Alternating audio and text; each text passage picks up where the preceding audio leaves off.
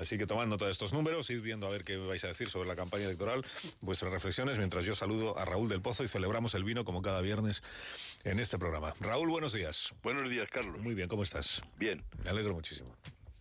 Cuando tú Em, quieras. Cuando tú digas. Cuando tú quieras que empiece, viva el vino.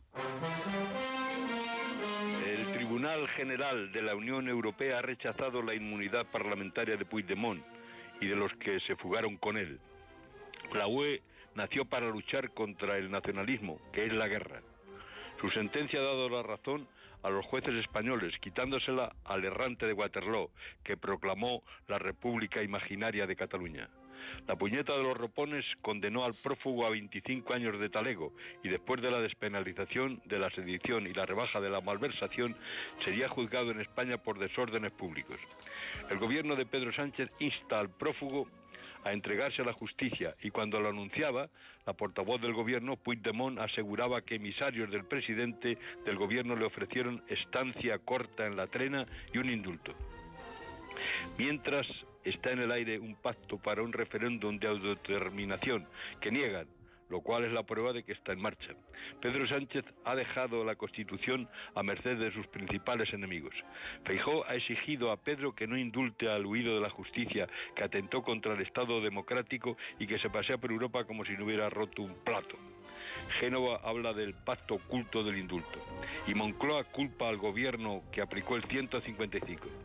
Así se escribe la historia.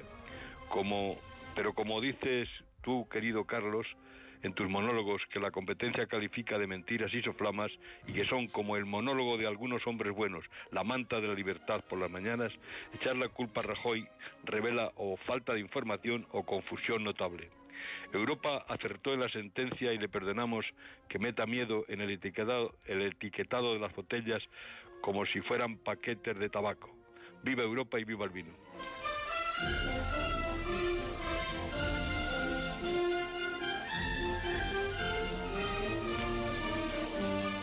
Yo te, tengo, te tengo que No enviar un, digas soflamas, no hagas te tengo que enviar un jamón, eh, del Hombre. Pozo, cosa, cosa más bonita, has dicho. No, es verdad, el monólogo de, Manto de la libertad. de los- algunos hombres buenos, la manta de la libertad. Eres la manta de libertad por la mañana. Qué cosa hermosa. ¿no? Dos jamones se llaman. Muy bien. Bueno, y, y no me haga, es verdad, no hagamos soflamas ni cosas de eso. No, no hagas soflamas. eh. No sé muy bien lo que es una soflama.